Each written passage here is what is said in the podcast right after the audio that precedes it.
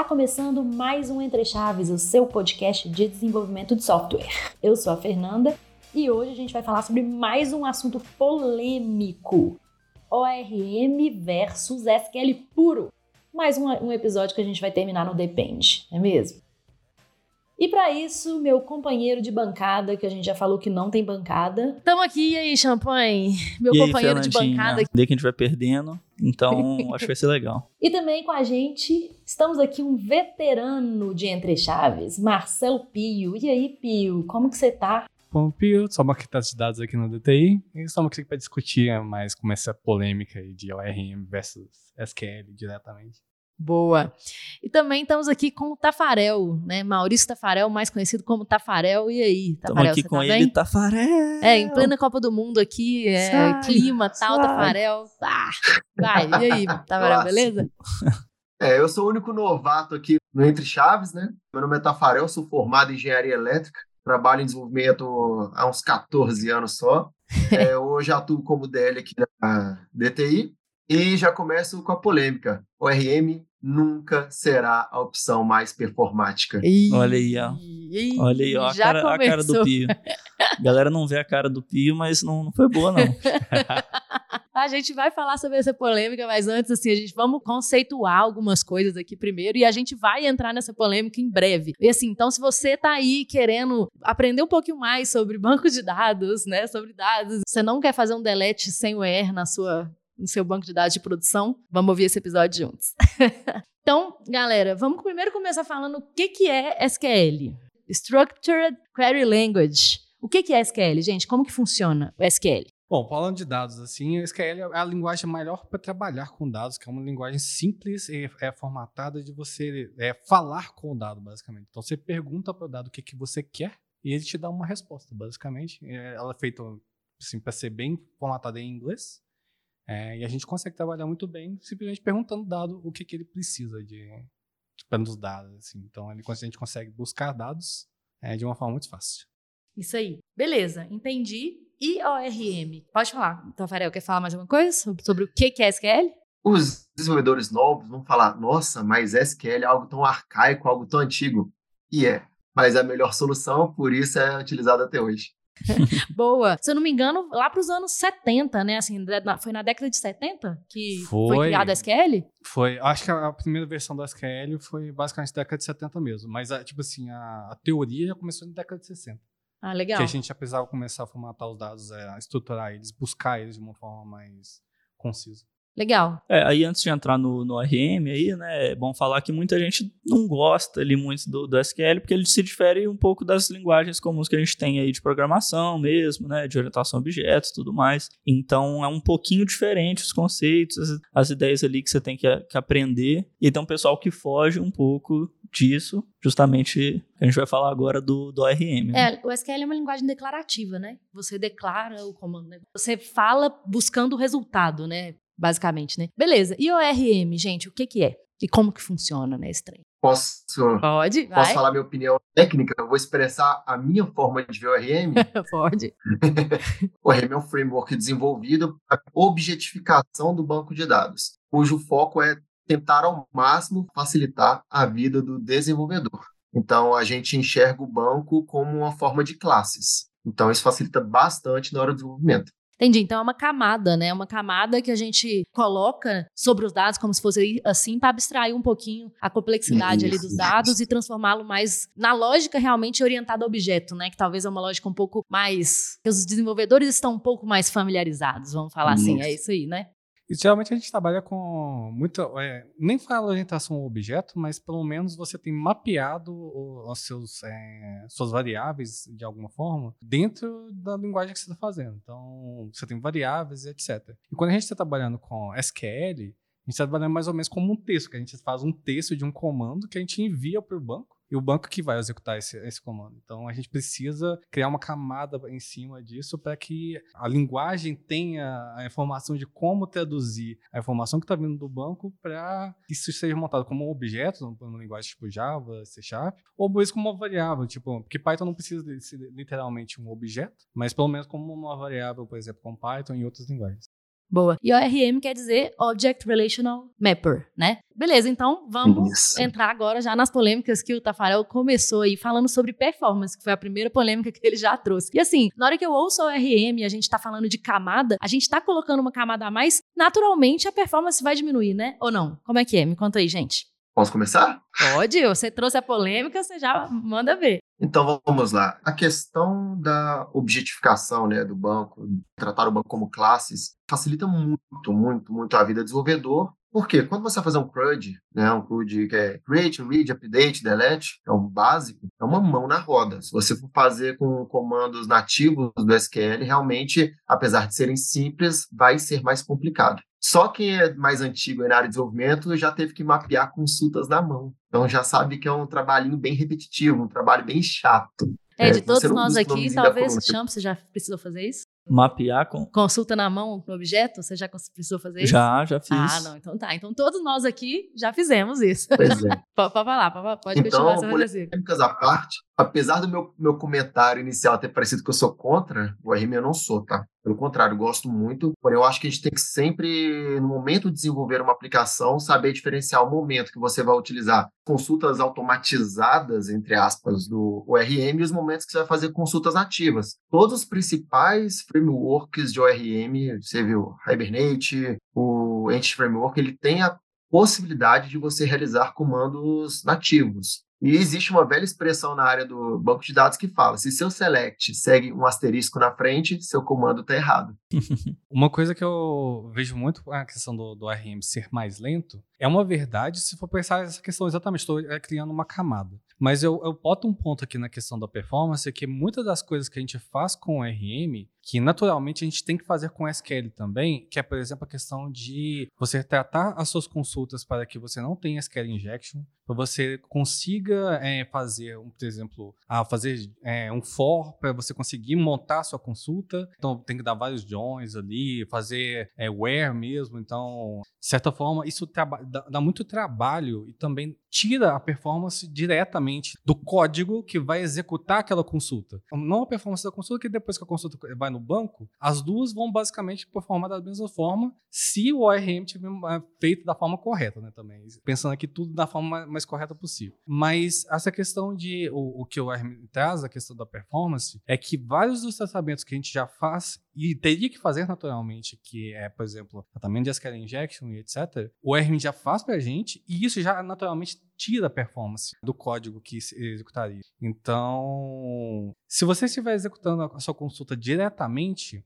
tem alguns casos realmente que faz sentido, mas principalmente quando você está executando consultas que vêm de algum comando de, do usuário e etc., você tem que tratar aquilo e não tá naturalmente você já vai perder performance de todo jeito. Então não, não, é, não é nesse momento que a performance do ORM vai ser pior. Principalmente na hora que você tem que fazer trabalhos que são independentes. Principalmente, ah, eu tenho que fazer um batch de insert, uma rotina do meu banco, um processamento, que eu acho que é realmente aí. Aí é um, é um ganho muito maior, porque você simplesmente faz uma consulta que você não precisa fazer muito tratamento ali. Às vezes a consulta já está pronta. Você simplesmente pega uma consulta pronta e envia para o banco. Aí nesse caso, realmente não tem o que comparar. É, Realmente a performance do SQL é indiscutível. É, mas vocês entraram no mérito que já é o, o que eu mais queria conversar aqui nessa roda, que é a, não a questão da performance do ORM em si, mas o ORM, assim como vários outros frameworks e ferramentas que surgem, são abstrações, né? Então eles vêm para facilitar de alguma forma a nossa maneira de escrever, né, e de construir nosso código e tudo mais. Mas se isso não é feito da maneira correta,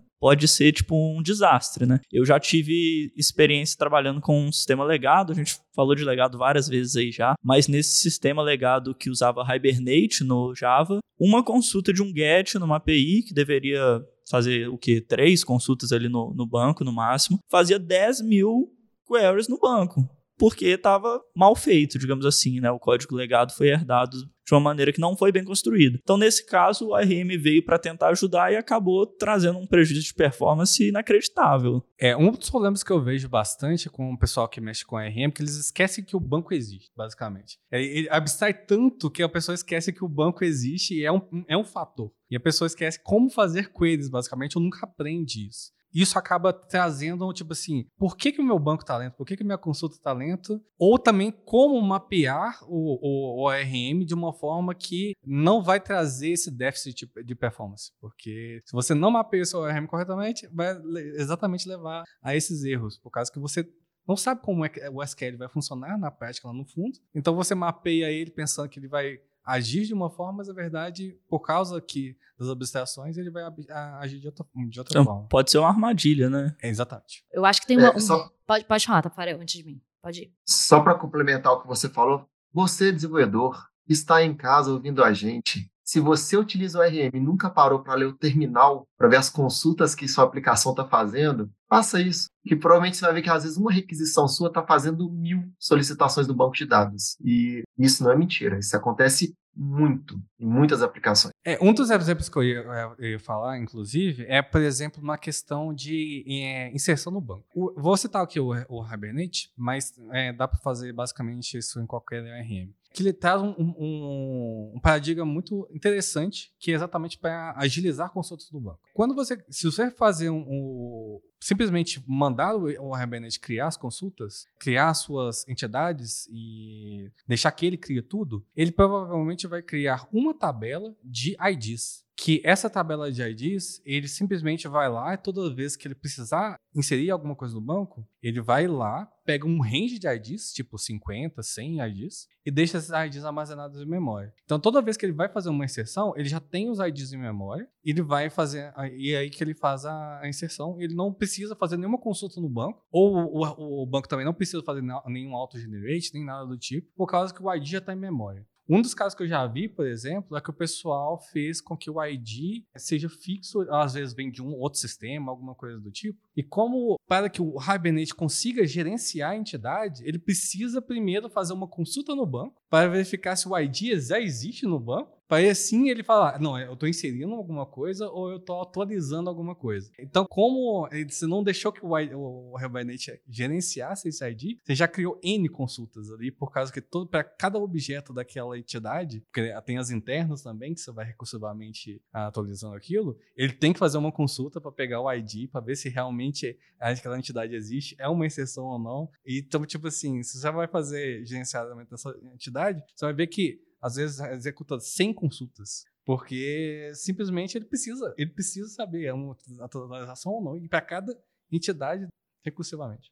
Pois é, isso, essa, essa dica que o Tafarel deu, eu acho que é uma dica de ouro mesmo, assim, né, nesse caso. Você realmente olhar os, o seu console, entender quais são as consultas que de fato estão sendo executadas, porque é isso, se você abstrai muito o negócio, tem muitas vantagens. Mas com certeza tem esse tipo de desvantagem que é, o programador acaba ficando confortável em não saber banco de dados mais, né? Eu não preciso saber select. Isso parece até meio doido, né? Assim, você não precisar saber esse tipo de coisa que é tão básico. Mas tem um outro caso também que eu acho que é legal de mencionar aqui, que eu já havia acontecendo, que também prejudica a performance por mau uso, que é quando, por exemplo, sei lá, você tem um cadastro, um CRUD básico, e aí você tem uma lista de usuários que tem uma lista de telefones, por exemplo, uma lista de endereços. E aí você vai buscar todos, você quer, você quer retornar na sua tela todos os usuários com todos os, teus, os seus telefones. Aí, o que, que você pode fazer, né? O que, que essa, é, é, a ORM pode te levar a fazer? Buscar todos os, os usuários e para cada usuário, fazendo um for each, buscar o telefone desse usuário. E aí, o que, que pode acontecer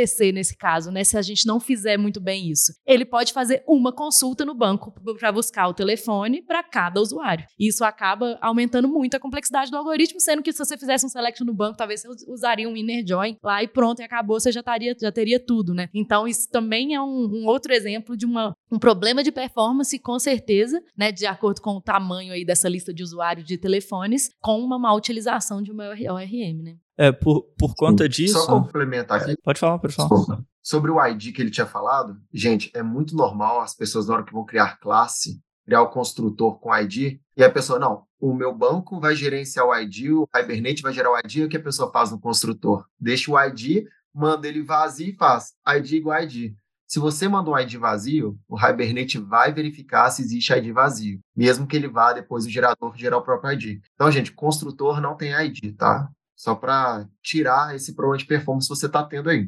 E sobre o comentário aí sobre esses subselects que executam, vou falar também do Hibernate. Esse é um problema que eu vejo muito nos ORMs. Quando você cria classe, Vamos fazer uma classe, por exemplo, pedidos, e dentro dela o pedido tem relação com o cliente, por exemplo. Você vai ter o caso que você precisa de uma listagem de pedidos apenas, você não precisa do cliente. Então você configura o famoso lazy lá para uhum. não trazer automaticamente a informação dos clientes. Ótimo. Quando você, se algum dos pedidos você precisar, você vai lá nele, get cliente. Maravilhoso. Isso aí, gente, é uma mão na roda que quem criou o RM a gente devia exaltar e agradecer a existência dessa pessoa. Só que aí a pessoa parametrizou todo o sistema para funcionar desse jeito. Toda a classe bonitinha. Aí a pessoa vai lá e faz uma requisição do front para o back pedindo a listagem dos pedidos. Vai ver o que acontece. Quando você vai mandar requisição dessa classe para o front, dar um request, o Hibernate, ei, peraí, tá faltando informação. Se você pediu mil pedidos, 100 pedidos, ele vai fazer 100 comandos, um por um, para poder pegar a informação dos clientes. E também tem o caso contrário. Ah, Tafarel, eu preciso que os pedidos já venham com os clientes carregados. Tá, só que vai ter situações que você não precisa da informação dos, dos clientes. Então, a ação vai, vai gerar uma carga de memória no banco de dados, vai gerar uma carga de memória na, na sua API, e lembre-se, são 100 as pessoas, 200, 300 pessoas usando a sua aplicação. Essa configuração do RM, a pessoa tem que ter muito cuidado, muito carinho, para ver qual delas vai impactar na maioria das, das requisições, né? Muito legal isso que você falou, que realmente complementa até o que eu estava falando, né? No, a história do lazy loading, né? Que acho que é importante a gente só conceituar aqui que, basicamente, eu posso estar tá falando isso, me corrige, tá, Tafarel, Pio, se eu estiver falando bobagem. Mas eu entendo que o lazy loading é quando você carrega um objeto só quando você realmente precisa utilizá-lo, de fato, né? E isso faz com que aconteça Nossa. justamente o fenômeno que eu falei, que é, ah, eu vou querer usar o telefone do usuário, poxa, eu nunca tinha usado o telefone antes, então eu vou carregar esse objeto agora, eu vou lá e faço uma consulta no banco, né? E acaba criando esse tipo de problema que é de fazer as mil consultas aí para cada, enfim, né? Cada registro fazer uma consulta no banco que sobrecarrega o nosso banco, a nossa API ou o que for, né? A transação lazy, por padrão, ela já é uma consulta a mais no banco, por causa que toda vez que você precisar de um objeto a mais, você precisa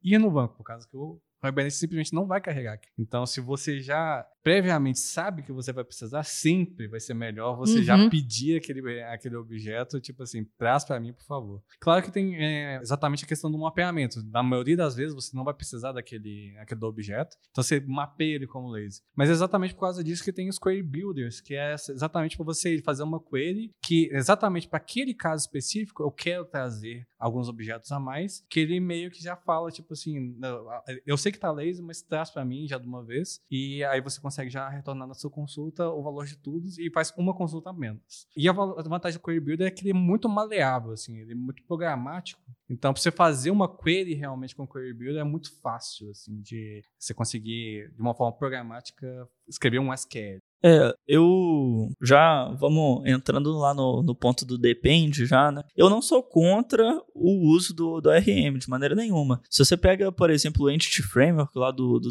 .NET, bonitinho, configurado, assim, fica lindo, fica fantástico. Mas, assim, aí que entra o depende, né? Você tem o time para ter maturidade para trabalhar com isso. À medida que vai aumentando a complexidade das consultas, e a gente sabe que vai aumentando, né, e que vai tendo desafios maiores para você fazer ali, você vai conseguir gerenciar isso bem, não ter esses problemas de performance. E aí, assim, isso que me deixa às vezes um pouco com o pé atrás. E aí defendendo um pouco a parte de usar o SQL mais puro, né? Eu acho que tem muitas vantagens, sim, né, de todos os desenvolvedores saberem assim exatamente o que, que eles estão fazendo, sabe? Tipo, qual consulta eu estou fazendo exatamente no banco. Tem, né, vantagens de você escrever na própria query ali é, otimizações de performance que são intrínsecas ali do, do SQL, que você sabe, que você escreve, né? E a gente também não precisa ser um homem das cavernas, né? Dá para usar outras ferramentas que vão nos ajudar. Eu já usei muito o Dapper, né, para executar essas consultas lá e para mapear também, igual a gente está falando de mapear consulta nos objetos e tal tem Automapper, tem todas as linguagens hoje, tem essas bibliotecas para mapear, né, ajudar a gente a mapear o objeto do banco para a nossa classe. Então, assim, o meu ponto de vista é que muitas vezes isso não é tão complicado assim, pode ser mais repetitivo, mais trabalhoso, mas o principal vantagem que eu vejo é que abre menos espaço para erros ou para é, problemas graves, igual esse desses que a gente está comentando aqui, de sem querer fazer mil consultas, sabe? Como é que você vai fazer isso com SQL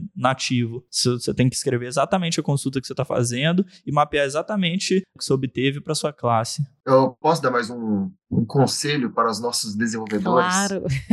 Os desenvolvedores estão acostumados com essas super máquinas. Hoje em dia, um celular tem um processador maravilhoso, muita memória, é normal. Quem é mais velha guarda está acostumado a trabalhar com pouco recurso. Então, a gente não tem o dó de criar os famosos DTOs, as classes temporárias. Se, se sua, sua requisição pode ter uma coluna a menos, mande uma coluna a menos. Isso é menos tráfego, é menos processamento, é menos memória. E isso, você pensando em vários processos executando em simultâneo ou em fila, você ganha muita performance na sua aplicação. Tá? Eu falo isso porque eu passei por muita aplicação que basicamente o front solicitava X informação, usava às vezes metade da informação, fazer essa tratativa lá. Não precisa economizar, gente. Crie classe à vontade, tá? é, então, pelo que vocês dois falaram, assim, né? Querendo ou não, o SQL puro, né? Quando a gente usa, a gente tem mais autonomia mesmo para fazer esse tipo de coisa, selecionar algumas coisas ou outras, né? E, enfim, otimizar a nossa, a nossa consulta da melhor forma. E até, assim, organizar mais os nossos statements lá e tudo mais. É, tô entendendo que o SQL ganha, né? Nessa parte de autonomia. Sim e não. Eu acho que tem a, a, também a questão de você poder misturar os dois todos os RMs têm essa questão de você meio que fazer uma tradução nativa da, da coisa que você está utilizando para diretamente a entidade. Então você mapeia a entidade, você faz um from da sua entidade, não é uma, uma pena from da tabela, vamos falar assim. Então você mapeia os atributos da sua classe com o RM, então tá tudo mapeado, mas você faz exatamente a query. Então, em muitos casos, eu acho que é, é, é o meio termo que faz muito sentido. Inclusive, o ORM, a maioria deles, eles precisam que ele esteja gerenciando a aplicação. Então, inclusive, a, o método padrão do, de você gravar alguma coisa é um merge, porque na verdade um, é, não é que eu, ele vai executar um merge no banco, alguma coisa do tipo. Não, é que ele vai pegar o, o estado e gerenciar o estado da, daquela entidade. Então, esse é o problema maior do, do ORM. Quando você faz uma query nativa, você consegue fazer a tradução de um objeto que não seja gerenciado pelo ORM, mas que você esteja mapeando as coisas através de uma entidade. Então, você tem o, os atributos da sua entidade, todos mapeados com o nome certinho, e com isso você, a sua ideia consegue saber se você está é, fazendo query, a, query corretamente, é, o nome da, da tabela seja corretamente. Então, você tem a ajuda da sua ideia também para a sua query SQL estar mapeada corretamente no banco.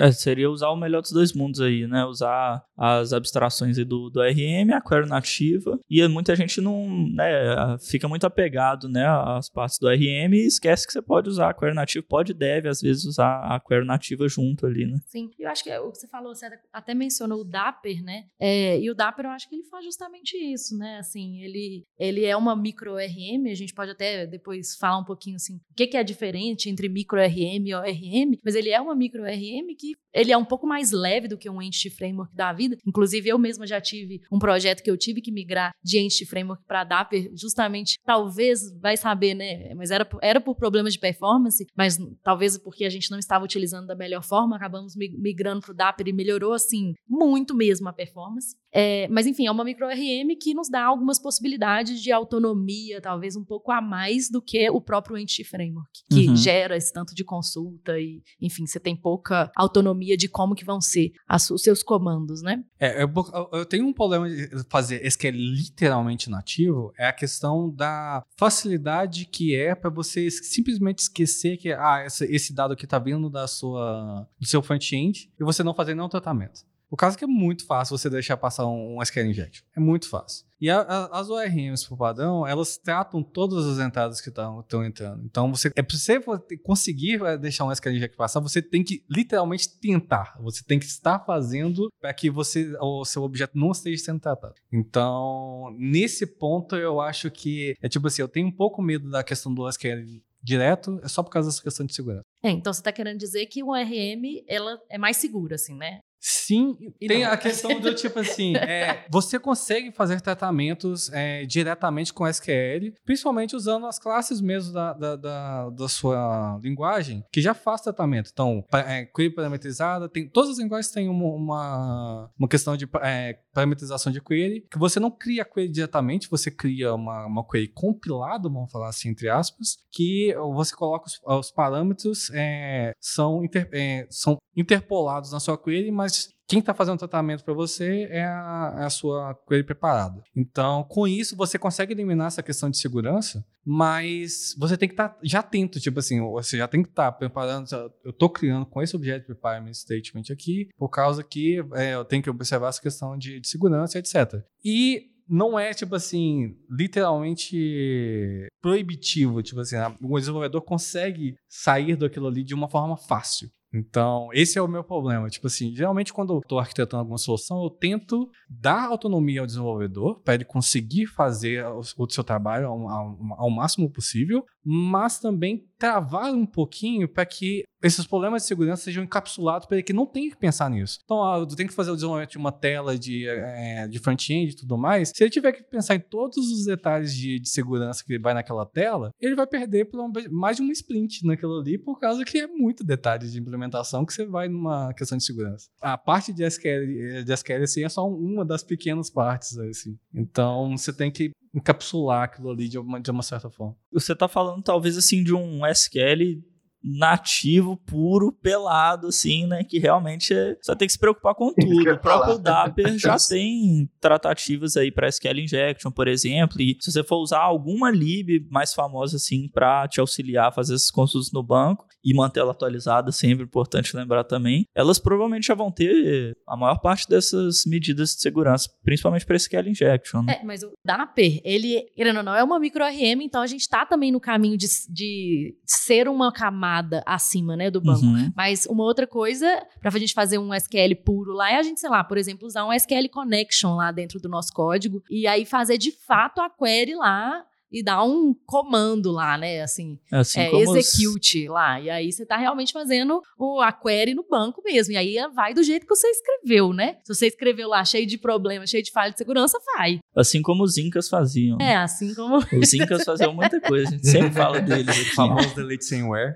É, vai. Exatamente. É, e o que acontece? Sou da antiga guarda, mas eu sou a favor daquilo ali. Não existe ferramenta 100% ruim, não existe ferramenta 100% boa. Então, qualquer tecnologia que a gente for debater aqui, a gente vai apresentar prós e contras. Até mesmo o próprio SQL, que está aí há anos sendo homologado no mercado, a gente consegue achar problemas nele. Então, por exemplo, hoje, hoje eu tenho um projeto que ele mescla, é, mescla, não, usa o Hibernate e eu dentro do Hibernate eu consigo fazer comandos nativos do SQL dentro do próprio Hibernate. O que acontece? Eu tenho a seguinte concepção: qualquer coisa que eu vá ter que fazer no banco que eu vejo que é muito complicado extrair isso usando o RM, a gente sabe que muitas vezes é complicado porque tem a questão da direção dos dados. Então, por exemplo, você tem pedido, cliente, endereço. Esse seria a ordem natural. Às vezes você quer o pedido por endereço.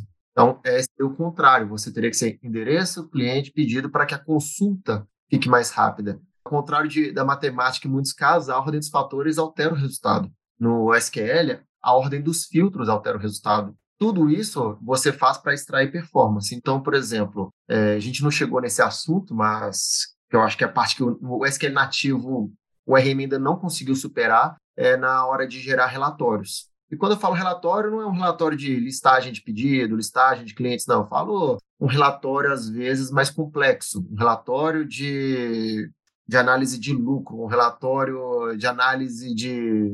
Ele vai interligar três, quatro, cinco tabelas. Existem sistemas aí que às vezes tem 50 tabelas. Isso aí o RM, se você for tentar gerar um relatório, primeiro que você vai perder muitas horas para desenvolver pelo RM, e segundo que ele nunca vai ser tão performático quanto o SQL nativo.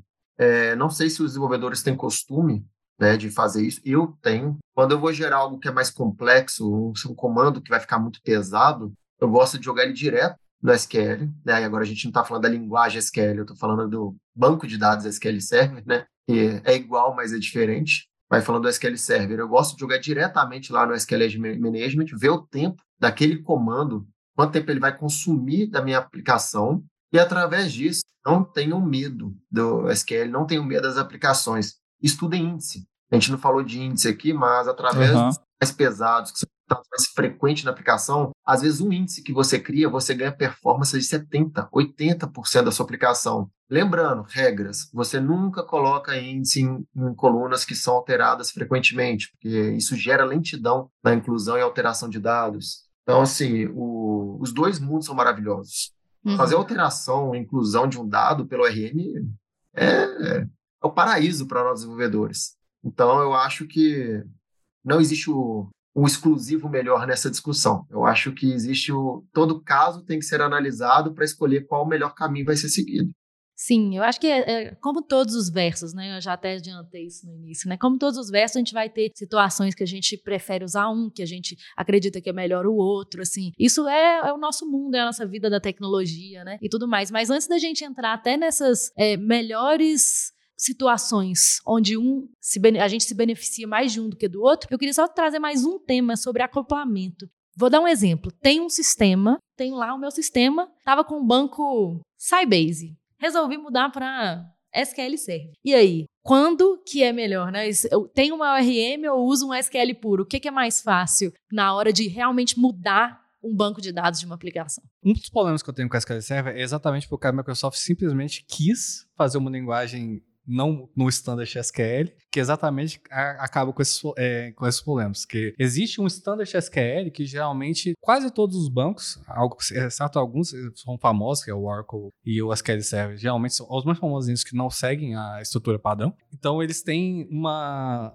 sintaxe diferente já, naturalmente, que tipo assim, ah, eu quero fazer um limit, alguma coisa do tipo, é, já é diferente, não é limit, é top. Então, e tem várias outras questões ali também de como você cria é, certas situações no SQL Server, são diferentes do, do, do, do dialeto padrão do, do SQL, tipo, uhum. fora do standard SQL. Então, nesse caso, o RM abstrai tudo. Uhum, é. Por causa que você não precisa literalmente se preocupar com, com esses detalhes de implementação do, da linguagem, que se, dependendo do driver, você simplesmente troca o driver. Você nem troca a implementação do, do ORM, você troca o driver que você está utilizando, ou é um MySQL, é um SQL Server ou Sybase, e tá pronto. Você, tipo assim, você já migrou. Se você tiver também com o esquema de migration e tudo mais, às vezes até o banco já vai de uma vez, assim, você nem, você nem vê a migração acontecendo. Então, nesse caso, eu realmente acho que o RM tem alguma vantagem. É, uma baita vantagem. Você evita um problema enorme que você poderia ter, né? E assim, é, são casos, né? Migrar seu banco ali pode. Assim, a gente não cria o banco pensando em migrar ele já, mas pode acontecer, pode, acontecer, pode muito né? acontecer, né? Então, nesse caso, a RM parece que ganhou. Você pode. ah, ih, já veio Tafarel. Mas pode ser, vai lá. Migrar banco é mito. Ih, nossa senhora, você foi numa polêmica ainda mais profunda do que eu achei, vai. É, eu, é, não, eu acho que é mito, não, mito é muito raro, mas não é mito. Eu já vi, já vi alguns casos Sim, de, de acontecer. É, é. Eu já vi vontades muito fortes, é mas realmente famosa. eu acho que eu nunca vi acontecendo. Sim, eu já vi vontades muito Essa fortes. Essa é uma expressão muito famosa, falar que migrar banco é mito, por quê? Porque não é só também, às vezes, alterar um comando SQL, as coisas. Tem questão de transferência de dados, tem muitas coisas que entram aí que geralmente a complexidade, a, a dor de cabeça é tanta que a galera acaba não migrando, entendeu? Isso eu tô falando, gente, é 90% dos casos. Existe aqueles 10% que realmente o RM vai salvar a vida na hora da migração. É, Existem alguns casos de de migração, eu sempre vejo mais casos quando é mudança de paradigma. Tipo, a pessoa é, fez um, banco em NoSQL, e só que na verdade viu que a aplicação era, era SQL e é, foi migrar de paradigma, então, tipo assim, migra do Mongo para um Sim. SQL Server. Esse é o que eu vejo mais comum. E isso ia dar, isso dá problema de todo jeito, mas isso é uma falta de planejamento, assim. Migrar de, dentro do mesmo paradigma é muito raro, mas acontece principalmente com migração para cloud. Por causa que vai brigar para uma cloud Ah, ou sim. outra, Uhum. principalmente usando bancos de propriedades tipo SQL Server, Oracle. Quando você vai colocar na cloud, ah, é muito mais fácil colocar no MySQL, muito mais fácil colocar no Postgres, é, sendo que tem outras vantagens, de, de- às vezes, de migrar, por causa que o, o Postgres tem algumas vantagens com relação a, a outras coisas. É a mesma coisa com, tipo assim, ah, vou colocar na, na Azure, colocar no SQL Server às vezes é mais fácil e também traz outras vantagens. Então, tipo assim, principalmente quando você está migrando do- do on-premises para a nuvem, eu vejo que essas migrações de banco acontecem por causa que fica mais barato, dependendo da implementação da nuvem. No caso da Azure, por exemplo, o SQL Server é é mais barato. No caso da, da, da AWS, por causa que você não precisa pagar licença, o, o MySQL e o Postgres é mais barato, ou, ou o Dynamo mesmo. Então, nesses casos, eu vejo que realmente existe, não é, não é, tão, não é tão raro assim, não. Estavam esperando você. É, mas polêmicas à parte, brincadeiras à parte, só complementando, eu falei que é mito que é uma expressão famosa na- Aham, na, aham. nossa área aqui, porque dos casos, dos casos que o custo da- dessa transferência, dessa migração vale a pena. Mas acontece, acontece. Graças a Deus eu não tive que fazer isso, mas quem já teve, É, É, eu, espero, eu espero nunca ter que fazer, e se eu tiver que fazer, eu espero que tenha ORM. é, exatamente. É, no, no meu caso eu já migrei, mas foi uma escopo maior por causa que no, no de dados, então no escopo de é, Power BI, etc. E esse escopo a- a- o- não tem nem questão de ORM a questão aqui, mas tem a, a questão polêmica do SQL também, por causa que tem é, frameworks que usam SQL, tipo, ah, vamos usar um Spark aqui da vida. É, tem o Spark SQL, mas também tem o Spark com Python que você faz. E tem várias pessoas que usam o Spark direto ali com, com Python mesmo. Eu sou um fiel. Se você quer conversar com dados, SQL é realmente a melhor forma, então eu- sou mais é, é, usuário do SQL, assim. E tem outras ferramentas que facilitam a lidar com, com o SQL, no caso de Data Analytics, que é, por exemplo, o DBT, que você consegue fazer um script com o seu SQL e ele compila o SQL para gerar. É um pouco mais é, bem, bem parecido com o RM mesmo, porque o RM faz exatamente isso. Você pega um código, ele compila um SQL ali para você e no final ele envia aquele SQL ali para o banco. É, e o DBT ele consegue fazer- também fazer essa tradução assim de um código para um SQL. Boa. O Tafarel, ele me chegou a mencionar. Mas- Quer falar uma coisa? Posso continuar? só conclu Ah, tá. Pode, vai lá. Vai lá. É, só concluindo o que eu estava falando, ignorando essa parte de, de migração de banco, porque, igual, eu falei, é um caso muito raro, os casos de realmente necessidade de migrar o banco. Eu não abro mão do SQL nativo, mesmo se tiver que fazer uma migração, ter que fazer toda adaptação. Por quê? Questão de performance. Entendeu? Igual eu falei, por exemplo, às vezes um relatório, uma consulta, essa performance a gente acaba atingindo a usabilidade do Sim.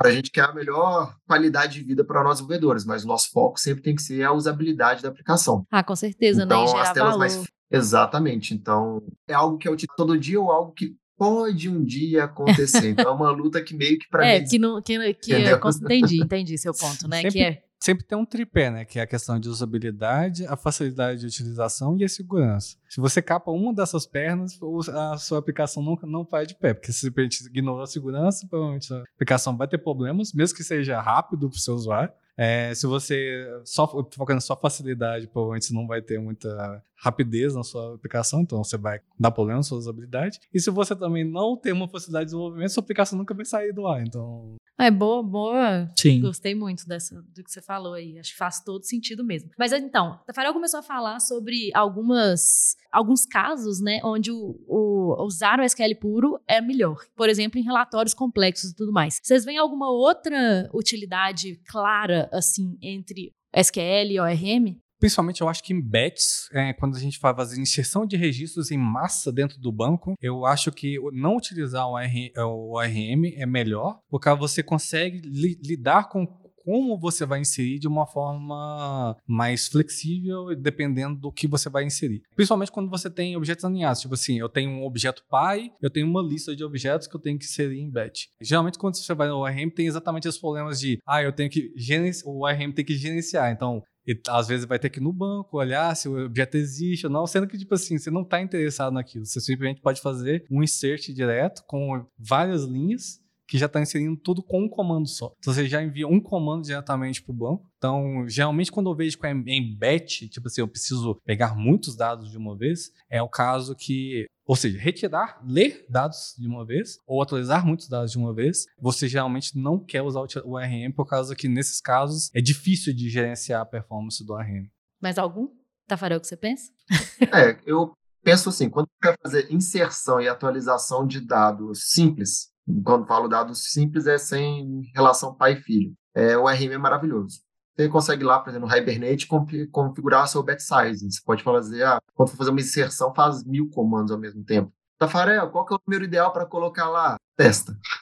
Faz um teste lá de, de 10 mil dados, coloca mil, coloca 800, vê qual que vai ser melhor, porque vai depender da complexidade do seu banco, vai depender da sua aplicação, até mesmo do contrato que você fez, por exemplo, na Azure, de performance. Então, vai ser uma coisa mais um, um feeling do desenvolvedor. E nos casos que é relação pai-filho, concordo que muitas vezes é melhor fazer no nativo.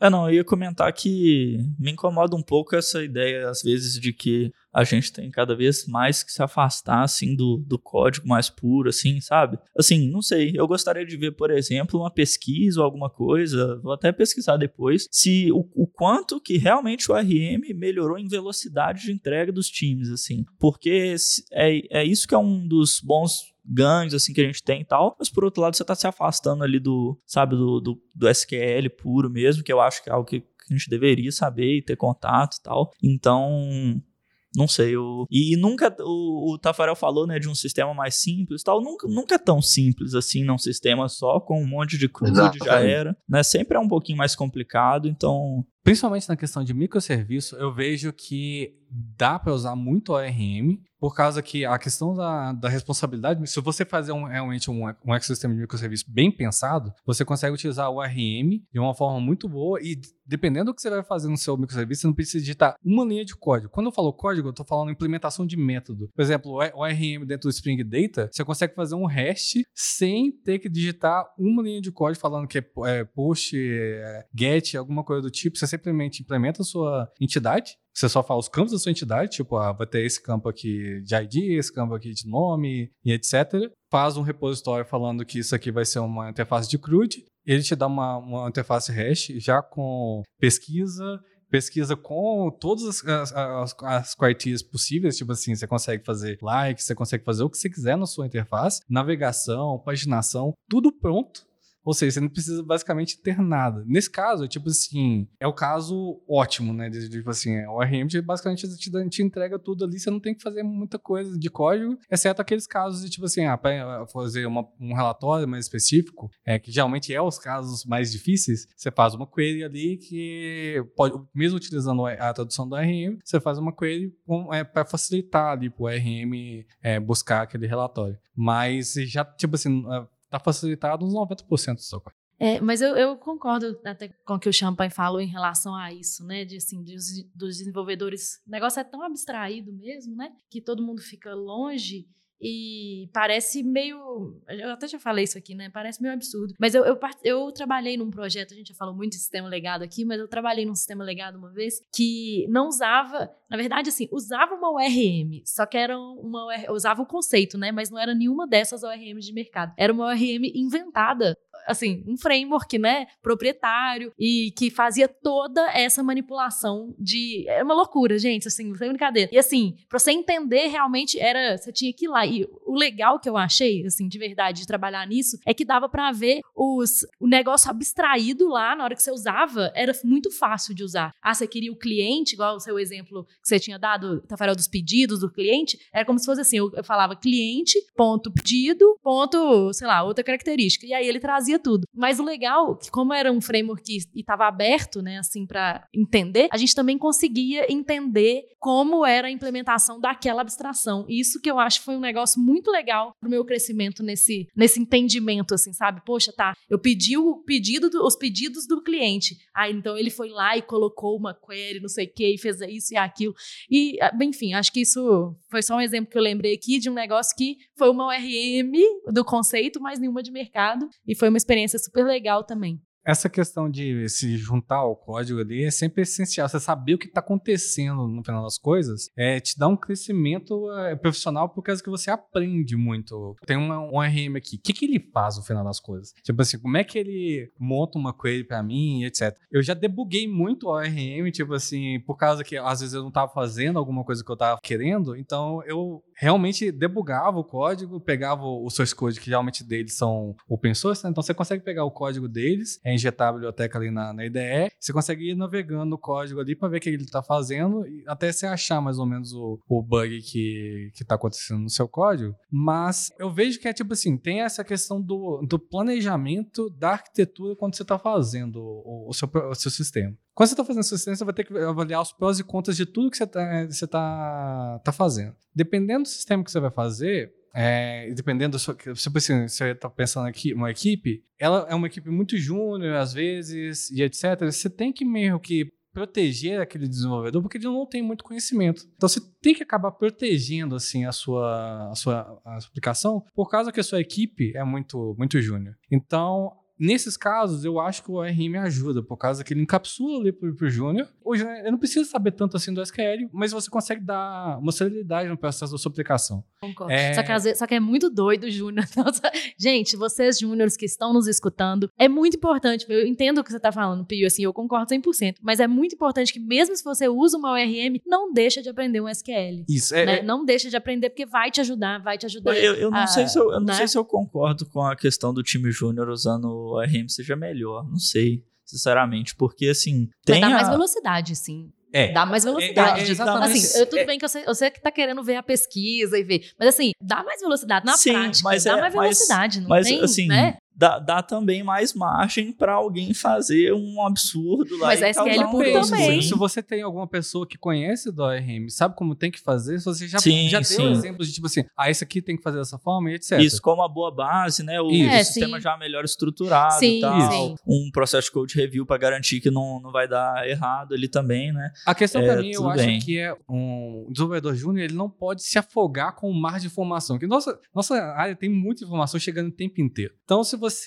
tenta acelerar demais o processo do, do júnior, ele vai se meio que se afogar assim, de tanta informação que você está dando para ele. É, se você tem tempo para treinar o seu júnior, tipo assim, a aplicação, a aplicação que você está desenvolvendo não tem um, um tempo muito rápido que você tem que um time to market rápido e etc. Você consegue realmente, ah, vamos devagar, a gente faz algumas coisas nativas, etc. Você vai treinando ele, ele vai aprendendo. Mas só que isso não acontece muito na prática. A gente vê muito de tipo assim, tem que dar celeridade no processo. Então você tem que meio que dar um compromisso, tipo assim, eu tenho que fazer com que a coisa seja segura, é, de um desenvolvimento célere e seguro, sem muitos problemas de performance. E quando chegar um problema de performance, alguma coisa do tipo, você senta com ele, vamos, vamos aquela gente aqui Eu vai concordo. fazer um, um nativo aqui agora. Então, você senta com ele, explica como é que funciona e etc.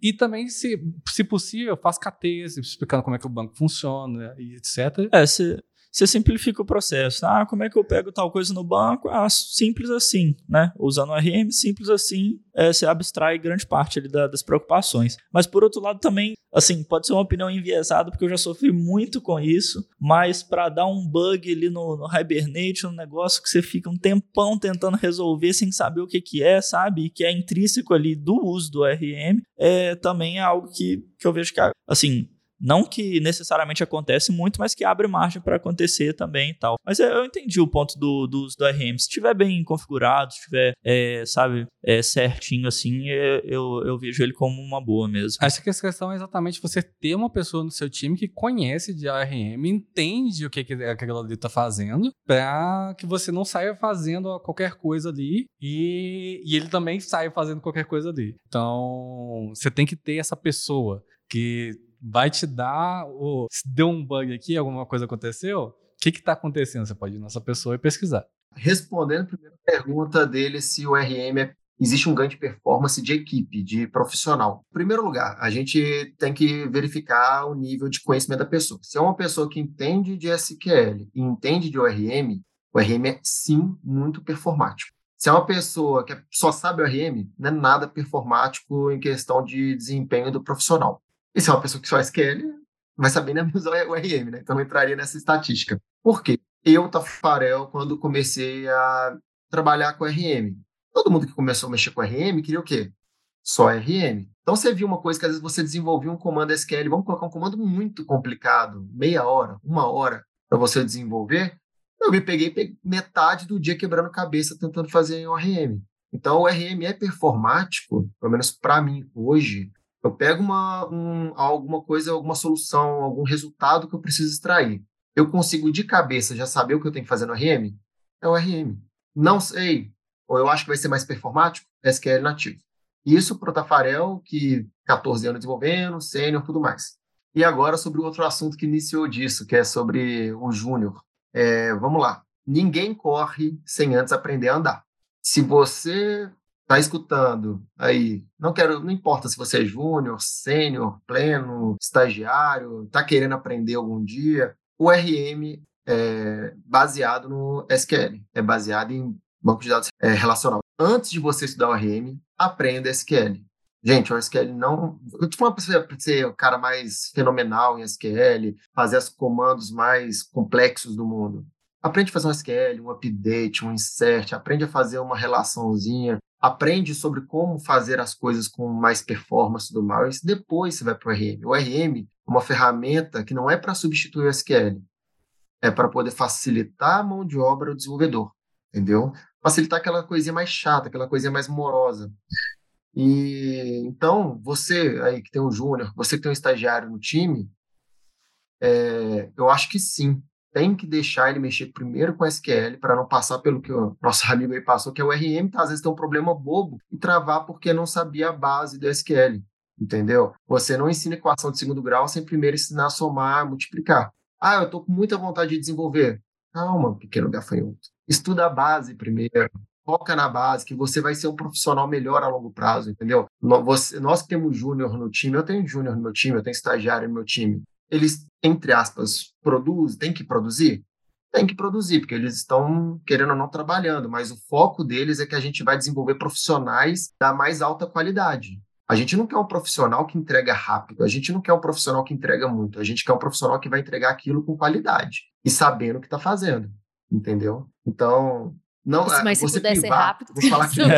mas se mas pudesse ser para semana que vem, porque estão me Se pudesse ser para amanhã, já tá aqui. É, sim, tem um prazo, né? Mas a gente não pode, eu vou falar no, no, sentido de criança, né? Mas a gente não pode privar as nossas crianças da parte difícil da vida, da parte chata. Tô, tô Mas que é o chato, tô é o difícil, sua filosofia. É importante para base. Tô amando. Não, eu acho que é isso mesmo, assim, eu concordo com tudo isso que você falou, eu acho que a gente falou muito aqui sobre muita coisa legal, é, a gente falou muito, né, sobre que a ORM, querendo ou não, ganha em, algumas, em alguns quesitos, como velocidade de implementação, até facilidade ali de, de aprendizado, talvez, de acoplamento, a ORM ganha de ser mais desacoplado, se a gente precisar migrar o banco, apesar disso não acontecer com frequência. Tem algumas coisas de segurança que na ORM já são endereçadas, mas vemos também que o SQL nos dá mais autonomia, é, a gente tem mais performance utilizando, principalmente em coisas mais complexas. Então, assim, os dois têm pontos positivos, os dois têm pontos negativos, mas eu acho que essa última coisa que a gente conversou aqui eu acho que é muito importante, que é não deixe de aprender SQL porque você usa uma ORM, né? ORM é só uma evolução ali, só uma evolução, né? Vamos falar assim, é só uma abstração, mas que a gente precisa sim saber o que está acontecendo por debaixo dos panos, né? Para a gente conseguir ser melhores desenvolvedores. É isso, gente. Muito obrigada. O episódio de hoje foi massa, pra, né? Variar assim com bastante polêmicas, mas muito legal. E é isso aí. Até a próxima. Muito obrigada. Tchau. Valeu, galera. Valeu, pessoal. Falou, galera.